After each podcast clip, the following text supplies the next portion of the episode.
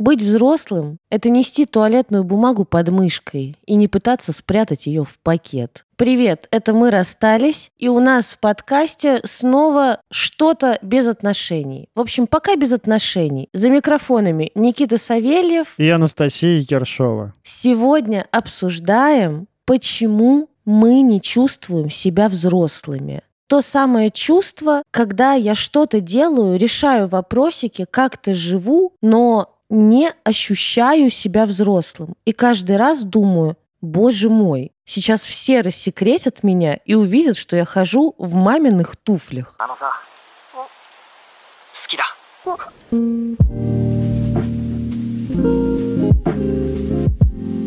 Никит, скажи, как на духу, чувствуешь себя взрослым? Последнее время, да, чувствую начал где-то чувствовать себя взрослым последний примерно год. Я думал, ты скажешь последний месяц.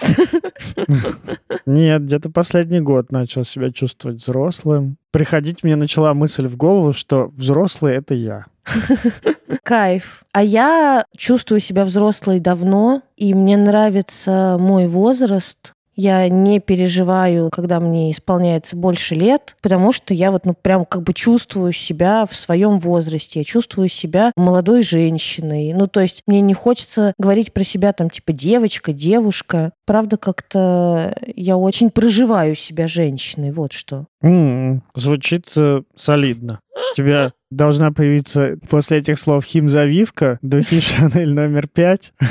И что там еще, атрибут женщины. Ну, просто у меня слово «женщина», оно ассоциируется уже с таким большим возрастом. Да-да, а ты, извини, пожалуйста, взрослый кто? Взрослый пацан? Или взрослый парень? Нет, но гендерно я мужчина. Я себя осознаю и мужчиной, и парнем. Мой возраст такой, что я все еще считаю себя молодым. Угу. Я ближе к молодости, чем вот какой-то зрелости. Зрелость для меня там где-то после 40 начинается. В рамках возраста молодость до 35. Да, да. Но вот для меня где-то так до 40, вот по моим ощущениям. Но опять же, мой организм, он такой. У меня брекеты. Сейчас я волосы еще чуть подлиннее отращу. Я выгляжу все еще там на 24 года. Кто-то мне там 18 дает. В Индонезии вообще удивлялись, что мне 30. Я себя ощущаю и мужчиной, и парнем могу себя тоже вполне себе, ну, ощущать. И для меня это нормальная история. Для меня это вообще не про возраст. А вот в плане взрослости я ощущаю себя взрослым человеком. Прикольно, как э, слово «женщина», правда, очень многих коробит.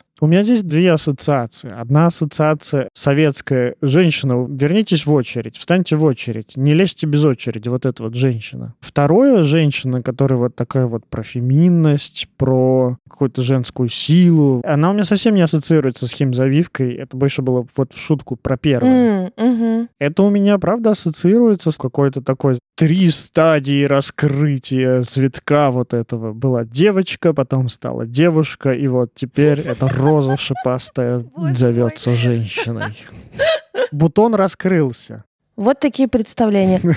Пожалуй, как-то так я себя сейчас и ощущаю, что бутон раскрылся. Я ощущаю себя полной сил, я ощущаю себя полной здоровья, я ощущаю свою жизнь полной возможности, я понимаю, на что я могу влиять, я сама принимаю все решения в своей жизни. Правда, я осознаю как-то свою сексуальность, я в контакте там со своей и женственностью, и сексуальностью, и при этом с какой-то другой частью частью, когда я могу дурачиться, со своей профессиональной частью я в хорошем контакте. Мне не очень подходит вот пафос, с которым ты говоришь, что типа третья стадия, бутон раскрылся. Но вот если сбавить градус пафоса, то, пожалуй, да, ощущаю себя, знаешь, в самом расцвете сил. Ну, правда, женщиной. Какой для тебя самый главный критерий взрослости, на который ты опираешься, когда оцениваешь себя взрослой? Ты, наверное, имеешь в виду внешние критерии, да? Не внутренние, а у меня, наверное, все-таки внутренний критерий.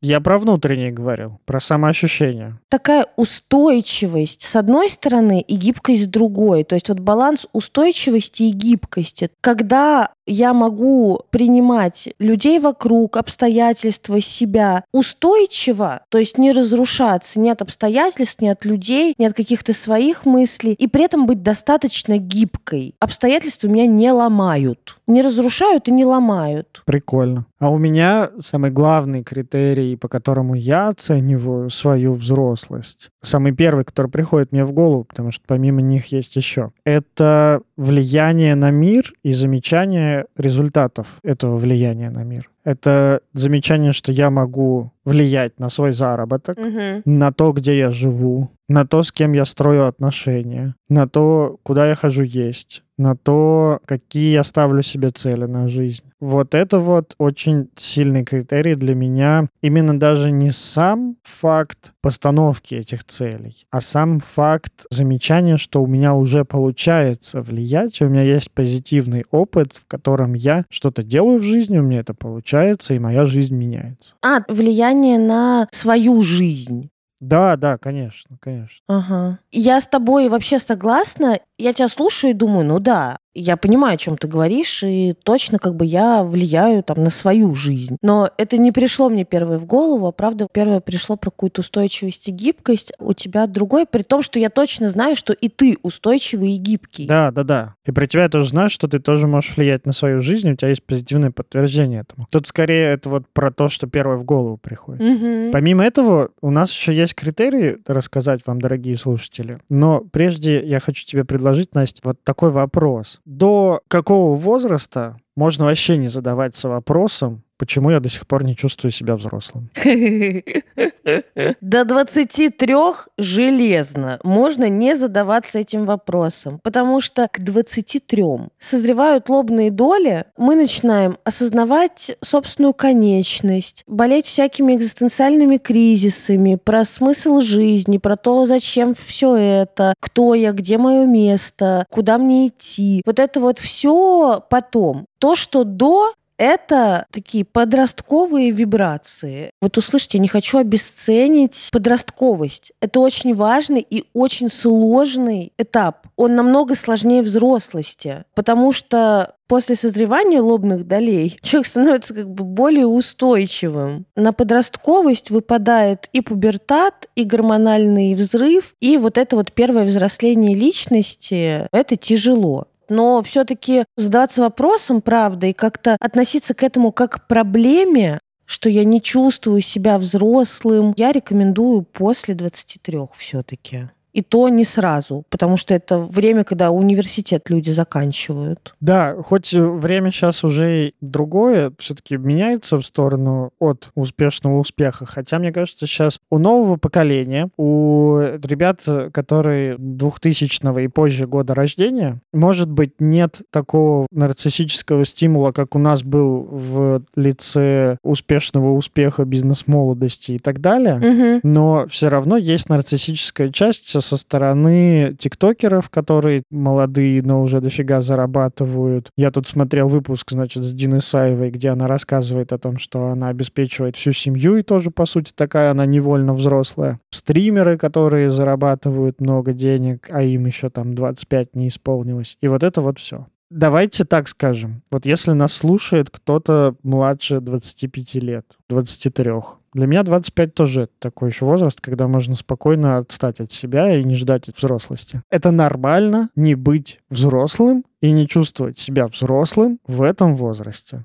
Скорее, вот то, что вы видите, если кто-то ощущает себя взрослым уже там в 20 лет, это скорее исключение. Это исключение и некоторый реверс э, ролей. Здесь уже тогда можно я поделюсь как бы своей историей. Когда мне было семь, мы переехали из Украины в Россию. И когда я пошла к психотерапевту, я там говорила в детстве, в детстве, в детстве. Она говорит, а когда закончилось твое детство? Я говорю, ну в семь. Началась тяжелая жизнь. Мы переехали в Россию. Мгм. Понимаете, очень много мне пришлось тоже отгоревать, потому что в 7 у меня закончилось детство, а в 16 я вышла на работу, потому что было ощущение, что родители не справляются, я должна справляться сама со своей жизнью. Вот это хуевая история. Так не должно быть. Это такая вынужденная взрослость. Да, вынужденная взрослость. Что-то, что вообще достаточно распространенная история. Нормальная, но неестественная. Мне вообще помогло, когда терапевт сказала, что это ненормально. Когда я сказала, что в 7 закончилось детство, она говорит, это ненормально. Только это мне помогло вообще как бы признать, что это ненормально, отгревать ту часть детства, которой у меня не было, которую я не допрожила. Важный момент. Заметить, что ты рано так повзрослела, и стала вынуждена взрослой. Это еще важный момент к осознаванию, потому что реально взрослостью это не является. Это не является зрелостью. Это всего лишь игра во взрослого. Угу. Психика вынуждена подстроиться вот так вот. И тогда говорят, ребенок взрослый не по годам, но он не взрослый. Он все еще ребенок, который развитие психики испытывает сложности и затруднения. Да, и дело в том, что там, я не знаю, когда вот я в 16 решила, что я теперь должна сама, вся херня в том, что лобные доли-то у меня не созрели в 16. Они такие, а, подстраиваемся. В том и прикол, что есть разные стадии взросления, и все эти стадии взросления в идеале должны быть пройдены друг за другом. Детство по полной, подростковость по полной, взросление по полной и взрослость по полной. Шаг за шагом. Да-да, а если ты в детстве уже вынуждена стать взрослой, то вот на прохождение этих этапов у тебя просто нет либо времени, либо безопасности, либо возможности, либо просто даже знаний.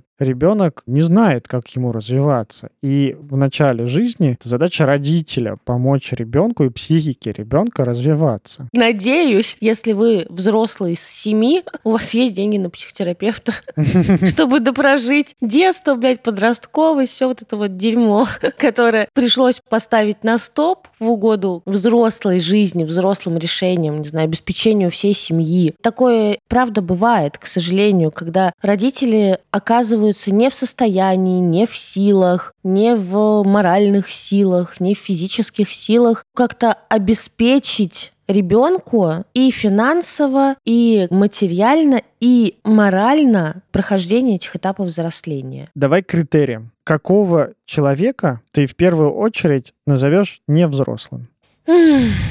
Вот не опираясь на наши критерии, которые мы позже расскажем, а вот из головы. Вот первое, что вот не взрослый. Давай даже я тебе фрейм задам. Давай. Ты полгода назад, до вступления в отношения, выбирала партнеров, встречалась с потенциальными партнерами mm-hmm. и выбирала, с кем ты готова строить или не строить отношения. Наверняка mm-hmm. взрослость, зрелость для тебя был одним из критериев. Да. Да. Как ты понимала, что человек не взрослый? О, это заебись, потому что так я могу, правда, опереться и на то, на что я обращала внимание, и на то, на что как бы я обращала внимание, когда соглашалась на отношения с Пашей. Ну, в общем, тут мне так больше подходит. Ну, смотри, человек, который не способен нести ответственность за себя и за какой-то кусок жизни, вот скажем так, я даже не буду говорить за других, я буду скажу за какой-то кусок жизни, за свою работу, люди, которые типа, блядь, все плохо, сяду умирать. Ну, это типа те, с которыми жизнь случается. Да, которые слабо осознают свою ответственность за свои решения, свои выборы, угу. там, за свой уровень жизни. Угу.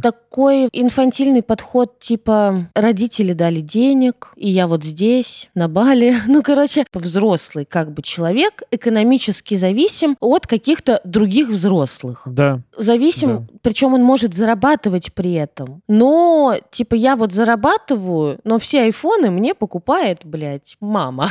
Ну, условно, понимаешь? Что, было такое? Ну, да.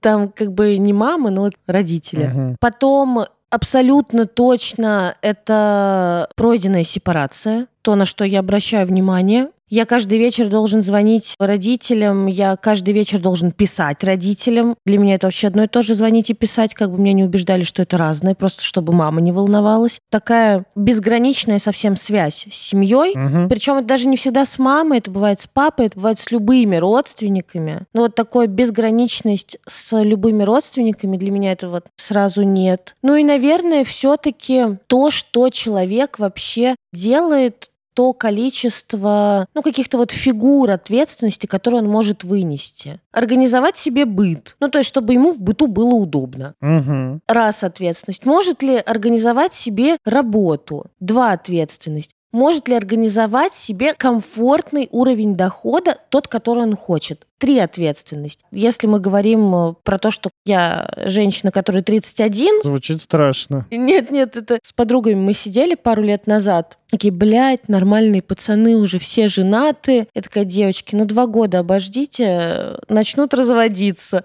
Ну и как бы... Слова ее оказались пророческими. Слова ее оказались пророческими. Поэтому если человек в разводе, то способен ли он там нести ответственность за то, что он был когда-то женат, там, что у него, например, есть дети. Угу. Для меня это супер важно. Если человек отец, то какой он отец? Если человек работает, то как он работает, сколько он зарабатывает, как он вообще смотрит на жизнь. И еще очень важный критерий, пожалуй, на нем я заткнусь, видение будущего. Куда я иду? что я хочу. Каким вы видите себя в наших отношениях через пять лет? Условно. Или вообще в вашей жизни через пять лет. Угу. Очень много таких ребят, что я живу сегодняшним днем. У меня большой эксперимент есть только сегодня. Я такая, у меня большой эксперимент, иди нахуй. Ну как бы живи сегодняшний день и завтрашний сегодняшний день без меня. Потому что, блядь, come on. В смысле, у меня есть только сегодня? Тебе что, блядь, три нахуй? Ну, как бы... Почему три? 23 тоже терпимо. Извините все, кто живут только сегодняшним днем в 40 лет. Я не хотела вас обидеть. Но она вас осуждает, знаете. Никого не осуждаю, просто презираю. Никита, да, да, да. у меня золотое правило. Да, такой вот стыдящий выпуск получается про взрослость. Ну почему стыдящий? Ну... А Ты что, провалился в стыд? Нет, я-то нет. Ну и все тогда нормально. А, если я не провалился, значит все нормально. Значит, не стыдящий, да? Ну хорошо. Дорогая аудитория наша, слушатели, Настя очень высоко оценивает ваши психологические возможности.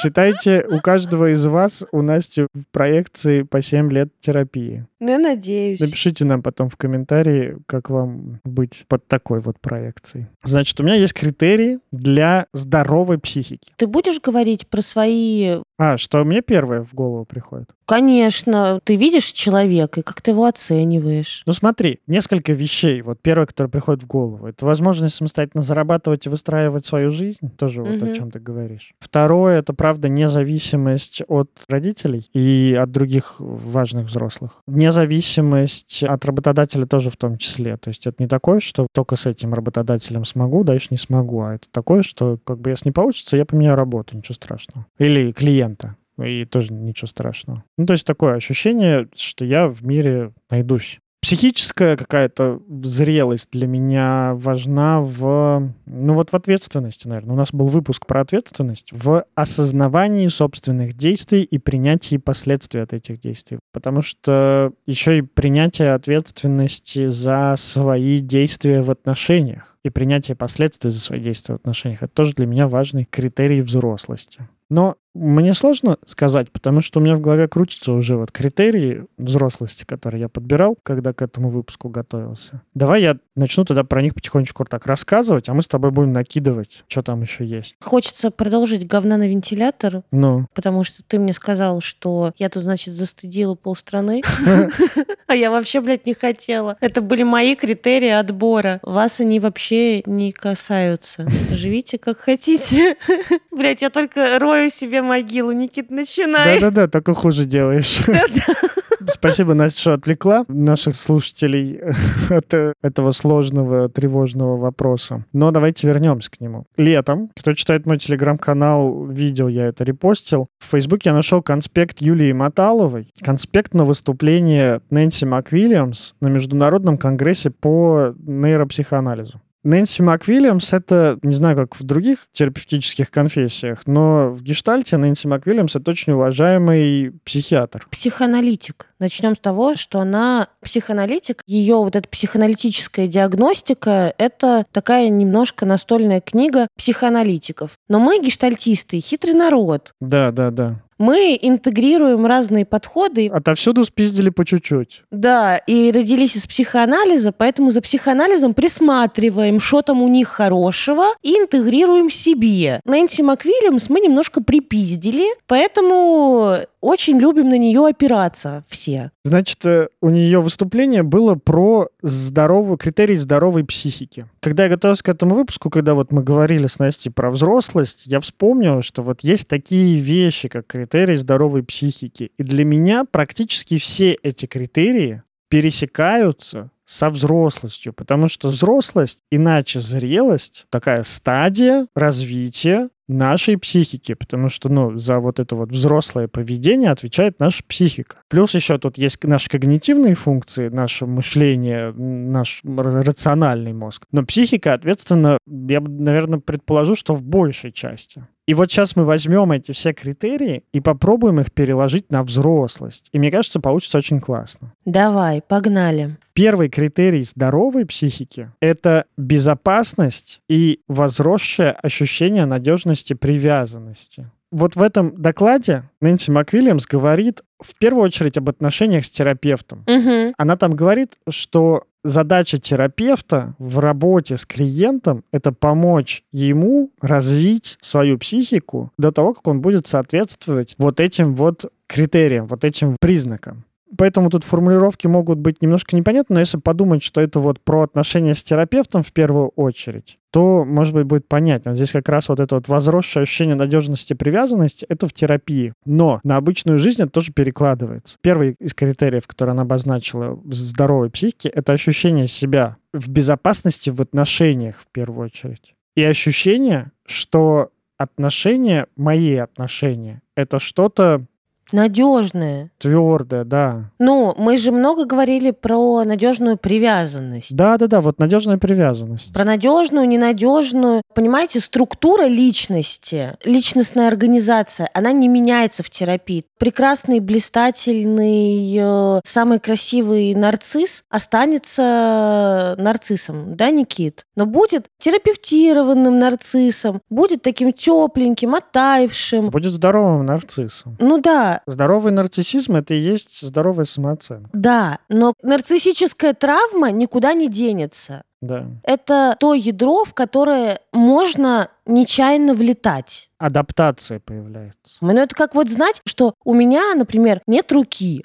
но я, блядь, умею жить без руки. Тут еще важный момент, что многие люди, у которых ну, есть травмы, и которые с этими травмами не сталкиваются, и выстроили свои защиты так, чтобы к этой травме не прикасаться, потому что там гной и больно, это не значит, что ты адаптирован, ну, вот именно с этой травмой. Ты адаптирован так, чтобы к ней не прикасаться. И когда ты говоришь про без руки, ты говоришь про здоровость такую. Это когда у меня уже там весь гной вычищен, там уже все заросло. Да, руки больше нет, но там больше не болит. Ну и, возможно, есть протез, и я умею справляться со своей жизнью хорошо, не пряча от мира то, что у меня нет руки. То есть я адаптировался не исключив взаимодействие, а адаптировал взаимодействие. Угу, все правильно. Угу. Ну, а привязанность в терапии меняется. Это тот кусочек, который можно изменить. Человек с ненадежной привязанностью может развить надежную привязанность. Конкретно в этом докладе МакВильямс говорит о том, что 5 лет надежных отношений или 2 года терапии. Это ну, минимум для изменения вот этого типа привязанности. Вот, знаете. Давай дальше. Давай. Следующим критерием, как раз то, о чем ты говорила, про людей, которые живут одним днем, это константность, в скобках постоянство, постоянство объекта и собственного «я». Это значит, что конкретно про себя сейчас, собственного я, константы собственного я. Это значит, что я вижу вот весь свой путь развития. Я помню себя в прошлом, ну там пять лет назад. Я замечаю себя сейчас и понимаю, какие предпосылки в прошлом сделали меня таким, какой я сейчас. И я вижу себя в будущем. Я знаю, в какую сторону я иду, чего я хочу. Закидываю удочки, делаю шаги в будущее. Заглядываю туда, да. Понимаешь, тут можно уйти в хитрость. Это, знаешь, чего ты хочешь через пять лет? Ну, вот через пять лет я хочу выйти замуж. Или там через пять лет я хочу родить ребенка, я прям вижу, что я рожаю ребенка. Охуенный план. Но что ты делаешь сейчас для этого? Ходишь ли ты на свидание, в отношениях ли ты? Адекватен ли твое видение будущего тому, что ты делаешь уже сейчас? И это и есть та самая непрерывность. Ты можешь продлить, да, этот отрезок вперед и предположить, что из того, что ты делаешь сейчас и делал в прошлом, куда тебя это приведет в будущем. Вот это вот константность. И константность другого объекта, это примерно то же самое, просто с другим человеком. Ты воспринимаешь человека не каждый день как нового человека, а ты этого человека, ну, видишь, помнишь, каким он был, что с ним происходит, как он меняется, и тоже можешь представить его в будущем, в том числе в отношениях с собой. Мне как раз э, нравятся истории, когда звучат фразы Боже мой, он общается с бывшей. Кошмар. Он поехал к бывшей жене навестить ребенка. И ты говоришь, ну, блядь, у него есть ребенок. Он поехал к ребенку. Какие вопросы могут быть? Ну, там же его бывшая жена. Но вот это вот, знаешь, не замечание прошлого. Когда типа, у тебя что, блядь, кто-то был до меня? Come on, мне 53, да, нахуй, кто-то был. Ты не поверишь, блядь. Кто-то был. Кто-то был, да. До тебя. Это важная тоже штука когда возникает сложность в принятии присутствия прошлого у другого человека. Следующим пунктом будет то, о чем мы с тобой говорили, вот, то, вот этот вот мой первый пункт критерия взрослости. Скажу по-умному, как тут написано. Ощущение своей агентивности личной... Может, не будешь вообще произносить слово? Не-не-не-не, надо, у нас интеллектуальная аудитория. Можете на свиданиях это говорить, очень прокатит для вот всех, кто пишет что-нибудь sapiosexual, такие, типа, люблю умных. Говорите, значит, ощущаю свою агентивность и сразу все киски влажные. Личной эффективности и автономности. Вот это важная часть. Тут вот автономность. Я независим, и автономность еще означает, что я могу выбирать. Опять же, я посмотрел интервью с Диной Исаевой, где она рассказывает о том, что она финансово обеспечивает семью. Угу. И она, ну, там говорит так достаточно вроде осознанно о том, что это не ее выбор, это, ну, такое вынужденное что-то, и она от этого потихонечку отодвигается. И вот пока это не выбор, это не агентивность. Кстати, вот хороший момент такой на подумать. Замечать, что ты вынужден что-то делать, это вообще-то тоже критерий взрослости. Ну да. Не винить никого, замечать, что ты вынужден, и ты это делаешь. Но это вот отдельный критерий будет дальше, мы про это еще скажем. Угу. Такой вам хот-тейк, что с одной стороны быть взрослым — это иметь возможность выбирать, угу. а с другой стороны быть взрослым — это замечать места, где у вас выбора нет, и где вы вынуждены что-то делать. Про автономность я говорю, что вот это вот независимость, независимость от родителей в первую очередь, как финансовая, так и психологическая. И от других взрослых, понимаешь, что делать с какой-нибудь э, экономической зависимостью Прохора Шаляпина от его жен, например. Не знаю, не знаю. Вот и я не знаю. Тут еще, вот видишь, такое агентивность, это же еще как вот я агент в мире. Не агент Смит из «Матрицы», а агент в смысле я влияю на мир вокруг. И вот осознавание своего влияния, это тоже, по сути, осознавание своей агентивности. Влияние на жизнь, влияние на мир, на окружающих и на свою собственную жизнь. То, что происходит в моей жизни и то, что я условно выдаю вовне. Классное место, потому что я для критерия взрослости добавил бы адекватность реальности. Потому что часто история, да, среди тренеров успеха, среди предназначенцев, типа найди, как ты изменишь мир. Если вы Илон Маск, то да. Если вы, как там в этом меме, Таганрог, Сыктывкар, откуда ты? Пермский край, да-да-да. Да-да, Пермский край в нормальном варианте адекватность как раз вот этого своего влияния. Не, смотри, Илон Маск просто нашел такой способ влиять на мир. Но, например, мой способ влиять на мир, когда я выключаю воду, когда чищу зубы, там, я не знаю, или мою посуду, мылю посуду, это тоже способ влиять на мир, делать мир лучше, ну, типа вклад в лучшее завтра. Это скорее осознавание, ну вот адекватность вот этого своего влияния. То есть ты такой тоже в меме, вот где стоит фермер и говорит ain't much, but it's honest work. Немного, но честная работа. Вот так же, да, я выключил воду, когда голову намыливал шампунем. Это немного, но это честный вклад. Вклад. И это реально честный вклад. Сортировать мусор — это честный вклад. Ну, просто не мусорить даже в подъезде у себя. Поднять бумажку, если где-то выпало. Да, просто тупо не мусорить — это честный вклад. Не длить и не продолжать какое-то вот зло, не распространять фейки. Все, что касается других вообще-то, даже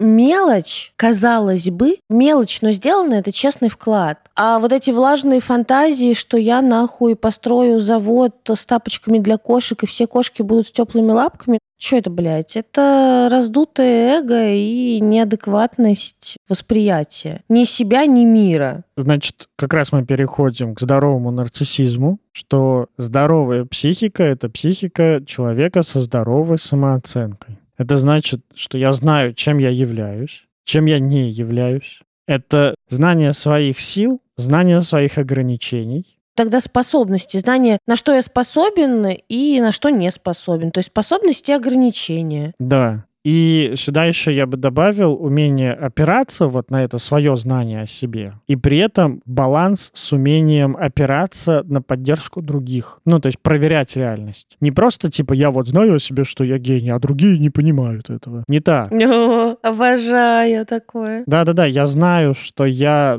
в этом талантлив, а вот здесь у меня есть ограничения, и я могу это проверить в мире с другими людьми. Я не боюсь встретиться с этим в отношениях uh-huh. с другими людьми. Ну, как-то адекватен вот этому ответу со стороны. При этом какая-то левая критика просто от каких-то левых людей, которые меня даже не знают, например, меня не разрушит. Описываем просто идеального человека. У меня... Знаю, кем я являюсь кем не являюсь. Очень мне подходит пока что то, что мы описываем. Следующим критерием будет вот то, что говорила ты. Первое, ты подумала про себя, на что ты опираешься. Это жизнестойкость, гибкость и аффективная регуляция. Вот здесь важно. Жизнестойкость — это умение как-то выносить то, что выпадает на нашу судьбу. Гибкость — это умение адаптироваться, к изменяющемуся миру, к изменяющейся среде. И эффективная регуляция — это умение, ну, во-первых, замечать свои эффекты, если они есть, и как-то с ними справляться. Либо замечание вот этих мест, где ты эффективен, и улучшения своей осознанности в этих местах. Наверное, будет слишком идеалистично предполагать, что взрослый человек — это тот, кто никогда не впадает в аффекты. Мне кажется, это не совсем реально. Да нет, осознавать свои аффекты и никогда не впадать в свои аффекты — это разные вещи. Ну, никогда не впадать в аффекты — это просто, блядь, невозможно. Угу. Если есть какие-то аффективно заряженные темы, потому что меня уже заебало слово травмы, какое-нибудь покидание, еще что-нибудь. Правда, критика — это нормально, если вас будет выносить в эффект, но при этом как вы справляетесь со своим эффектом? Понимаете ли вы, что сейчас вас выносит? Понимаете ли вы, что сейчас происходит какая-то хуйня, а не перед вами там ваш враг номер один? Угу. Все-таки замечать, что какой-то процесс сейчас во мне идет, и это знакомый мне процесс. Больно, потому что почему? Посидел, подумал, попил водички, не знаю, покурил, поспал, у всех свои способы. Разбираться, сходил на терапию и понял, что вот оно, в чем зерно. Угу. Не потому, что передо мной просто мудила и мразь последняя, а я замужем за ним 20 лет, но наконец-то рассмотрела, а просто в аффекте, я в аффекте. Попал он куда-то нечаянно не туда. Продолжение темы эффекта, следующий критерий, который вот такой очень близкий к этому, это рефлексивное функционирование, в скобочках инсайт, и ментализация. Короче, если простым языком, это способность рефлексировать, осознавать свои чувства, свои мысли, замечать себя, понимать, почему и что я делаю. А ментализация — это, по сути, умение рационализировать. Пример. Когда ненавидишь родителя, мать или отца, ты не просто остаешься в этой ненависти, зациклился в ней и живешь в ней, а ты можешь предположить, как так получилось, что вот этот вот, кого ты ненавидишь, мать, например, что с ней такого могло происходить, что вот так вот получилось? Можно сказать, что это типа эмпатия, Для начала, наверное, почему я ненавижу. Какие мои чувства задеты, какие мои травмы. Какие мои чувства задеты, какие мои потребности настолько фрустрированы, что я испытываю такие сильные чувства. Чего мне так сильно не хватает, что так сильно в дефиците. Это первое. Ну, а второе, это вот, правда, понять и простить, если по-нашему, по-русски. Ну, а если чуть более глубоко, то... Понять и понять. А, еще могу из буддизма. Любовь и сострадание.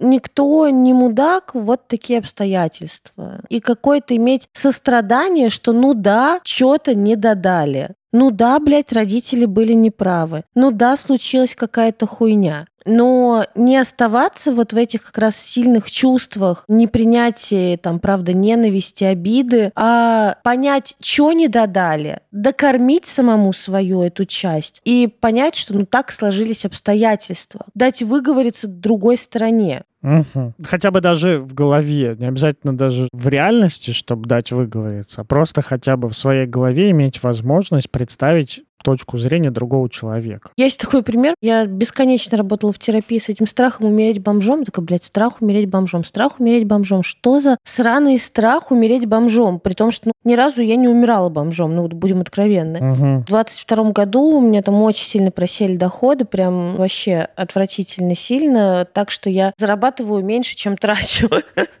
Храни Господь накопление, трачу накопление. При этом я вдруг осознаю, что у меня нет этого страха умереть бомжом, что такой год, какой год, такие накопления, никаких. Да. И маме говорю, типа, мам, прикинь, у меня даже все равно нет страха умереть бомжом, я знаю, что я свои деньги там заработаю. Она такая, о, страх умереть бомжом у тебя от меня. Такая, здравствуйте, приехали. Типа, я 7 лет в терапии. Ну ладно, ну как бы, ну не 7, меньше. Там у меня уже несколько лет этого страха нет. Наверное, типа, херачила 3-4 года в терапии. Я такая, чё, мать? Она такая, Настя, блин, какие были времена. И такая ты-ты-ты-ты-ты рассказывает, почему ей было всегда страшно за деньги. Я такая, понятно. Угу. Но все равно сказала ей, что какого хера? Да. Зачем ты мне его подкинула? Да-да-да. Возмущается. Следующим критерием здоровой психики и, как следствие, возможно, взрослости, опять же, не принимайте эти критерии как данность. Это всего лишь один из способов подумать о взрослости, который мы нашли тут.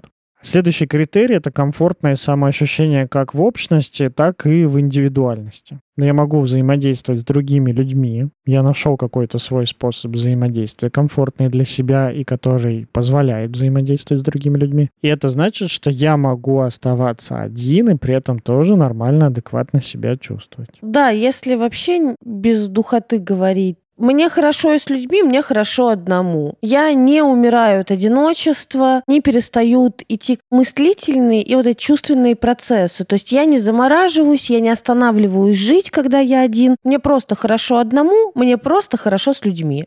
Я понимаю правила игры, я понимаю правила существования в обществе, я понимаю свои границы, я готов сталкиваться с границами других людей и не нарушать их. Я правда взаимодействую, не то что как-то нашел способ, вполне себе достаточно хороший способ, чтобы кому-то нравится, кому-то не нравится, работать в коллективе или не работать в коллективе. Ну, вспоминаем про агентивность. Она здесь тоже, она есть. Я понимаю, как мои действия могут повлиять на мои отношения. И даже вот ты говоришь не нарушать чужие границы, а я бы отменил эту историю. Я бы сказал просто знать о существовании границы и нести ответственность. Нет-нет, я сказала замечать чужие границы, а не знать. М, Замечать чужие границы это когда я вдруг захожу на какую-то не ту территорию, мне человек говорит, послушай, здесь граница. А я говорю, прости, чувак, да, здесь твоя граница. Это признавать чужие границы. Или я нарушаю эту границу и отдаю себе отчет, что я это делаю, понимаю ответственность, понимаю последствия, возможно, от этого. Это если границы были обозначены, понимаешь? Мне что нравится? Нельзя нарушить границы, которые не обозначены. Да. То есть есть границы там обозначены кодексами, да, условно мы там не можем насиловать друг друга. Да, красть. Границы обозначены, ну вот, законом. А есть личные границы. На то, блядь, есть выражение личные границы, что у каждой личности есть какие-то свои границы. У кого-то нельзя дотрагиваться вообще до вещей, а у кого-то можно. Я, например, там переворачиваю чужой телефон, смотрю на время. В этот момент хозяину становится плохо. Он говорит, блядь, так больше никогда в жизни не делать. Такая, блядь, все поняла, сори я. При этом, если добавить, тогда взрослость — это еще адекватное ощущение собственных границ. То есть это не такое, что ты подбегаешь на улице к неправильно припаркованной машине,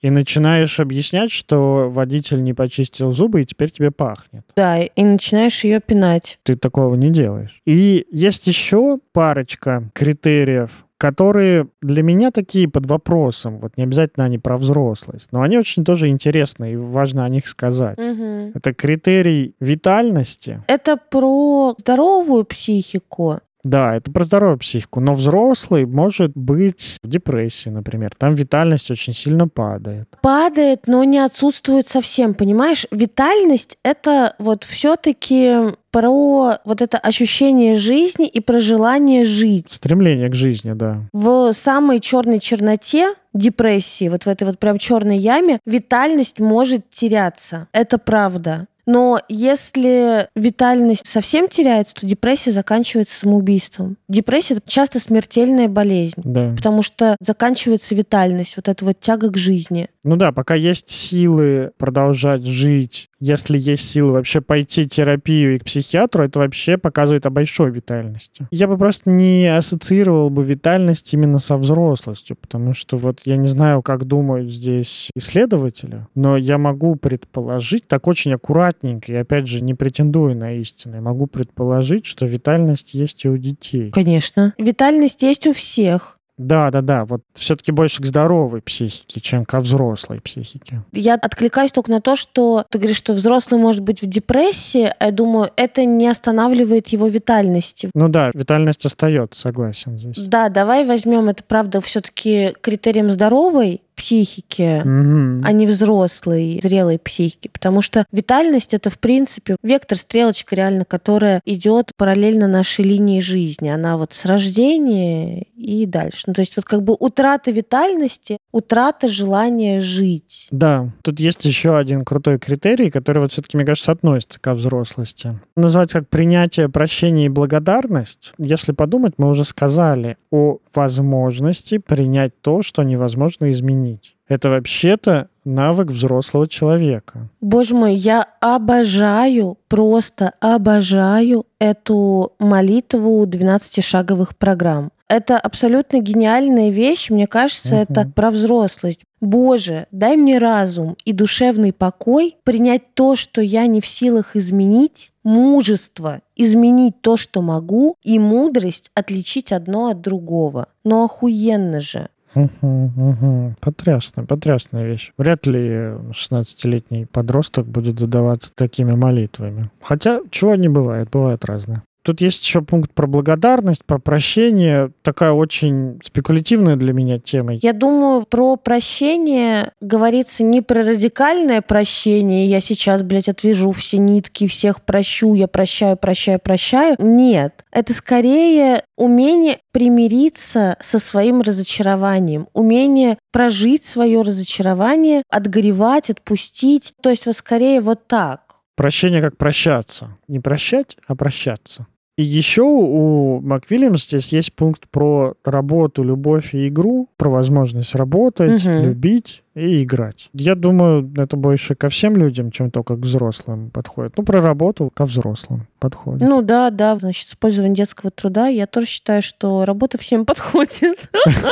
Труд облагораживает. Но работа это все-таки про взрослых. И любовь это тоже все-таки про взрослых. Да, кстати, хорошая мысль. Да, про развитие души настолько, что я могу любить. Да, это тоже про взрослых. Игра — это, с одной стороны, детская, учимся в детстве играть. Это вообще сейчас трагедия большая психологического сообщества, что дети сейчас не учатся играть, и взрослые утрачивают навык играть. А это очень важный навык. Очень много у детей в игре развивается разных функций коммуникативных, А почему дети не учатся играть? потому что очень много игр. То есть дети сами не придумывают игры, потому что есть уже много готовых заменителей. Да, да, да. И вот это вот мышление, коммуникация, фантазия, которые потом становятся как раз опорами во взрослой жизни, эти функции не развиваются. Понял. Ребенок с деревянными игрушками, прибитыми к потолку, гораздо больше шансов у него это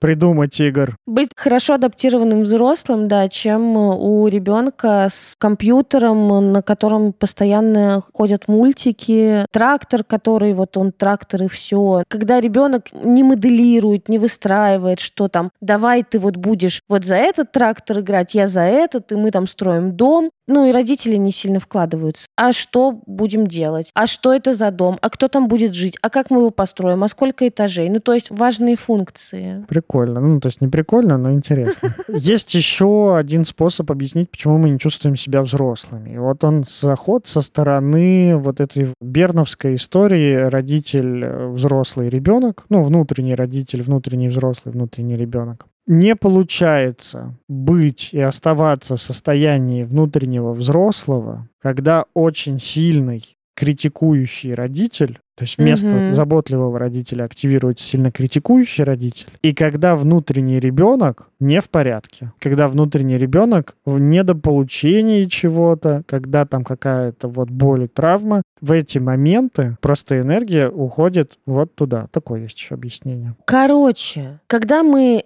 сильно забиваем на свои потребности, желания, какие-то необходимости такие, и вот тем самым фрустрируем внутреннего ребенка, это забиваем на то, что мы хотим, а делаем то, что надо. Или еще забиваем на те переживания, с которыми мы живем. Да, забиваем на свои желания и чувства. Вот так, да, правда. Mm-hmm, за да. это ребенок отвечает у Берна, все правильно. И когда мы себя бесконечно дрочим. То есть вот этот вот критикующий голос, этот бесконечный вот это дрочево, что, блядь, проснулась, погладила рубашку, не погладила ты чмо, вот это не так, вот это не то, вот это не то, не дотягиваешь, не дотягиваешь, не дотягиваешь. Вот когда мы задрачиваем себя бесконечно, куда-то вот дотягивая, понятное дело, никакой позиции взрослого тут быть не может, потому что марамушта, потому что уши машут ослом, а не осел ушами. Вот еще парадокс. Если задрачивать себя по поводу того, что я все еще не взрослый, взрослый, взрослым не стать. А, живите с этим все пока. Я хотел сказать в конце только вот одну вещь о том, что нормально не чувствовать себя взрослым. Нормально не соответствовать какому-то из этих критериев, про которые мы говорили. Угу. Здоровая психика — это не что-то, что все успели разобрать, а вы там проспали и не сходили, не забрали. Это не что-то, что у всех есть, а у вас нету. Это не так. Мир несправедлив. Вот это аксиома такая. Кому-то повезло, и у него более здоровая психика. Это я. Ну, правда, блядь.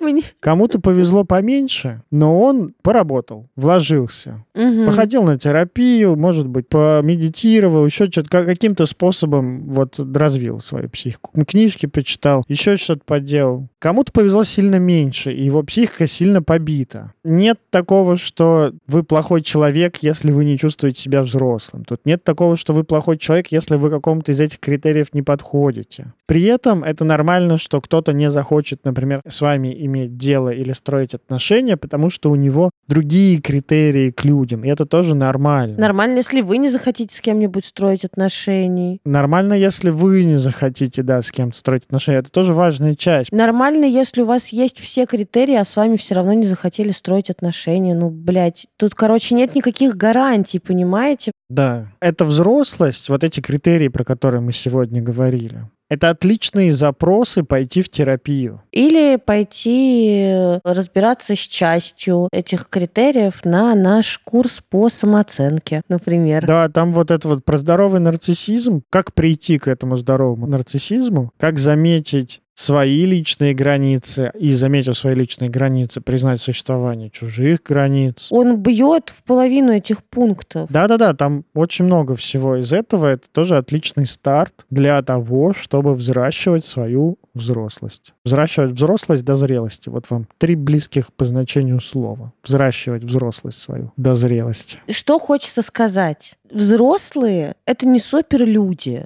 Взрослые не обязаны совсем в одиночку справляться. Взрослые не обязаны быть всегда сильными, осознавать все свои, значит, душевные порывы, чувства, эмоции, всегда отвечать за базар, всегда нести ответственность. Где-то можно ломаться. Мы рассматривали идеальный идеал. Но мы все прекрасно помним, да, с прошлого выпуска еще, что нет ничего идеально идеального. Поэтому не надо себя и дрочить на это. Но что важно, может быть, вы подумаете после этого выпуска, а какие этапы я не допрожил в своем пути к взрослости, и сможете это обнаружить и допрожить, например, в терапии, быть вот взрослым и таким конгруентным своему возрасту. Угу. Вот это прикольно, вот, э, ну, это классно. Но, пожалуйста, не завинитесь и не застыдитесь по пути, потому что, правда, вы ничего не проспали, вы никуда не опаздываете, у вас достаточно времени разобраться со всем, с чем вы захотите разобраться. У каждого свой путь. И свой выбор. С вами был подкаст «Мы расстались». За микрофонами сегодня была Анастасия Ершова, психотерапевт, блогер, предводитель всех счастливых, альма-матер клуба «Подруга-подруги». Кормящая мать. Да. Мне больше всего понравилось, что сегодня я была за микрофон. В следующий раз хуй знает, как повезет, ребята. И всегда за микрофоном, конечно, Никита Савельев, практикующий гештальтерапевт в процессе обучения, блогер, продюсер и предводитель всех красивых. Пока репостите нас, пожалуйста, приходите в комментарии, напишите, что вы думаете про этот выпуск и вообще, что вы думаете про что-то, Что-то без без отношений. отношений. Все, мяу, пока-пока. Пока. Пока.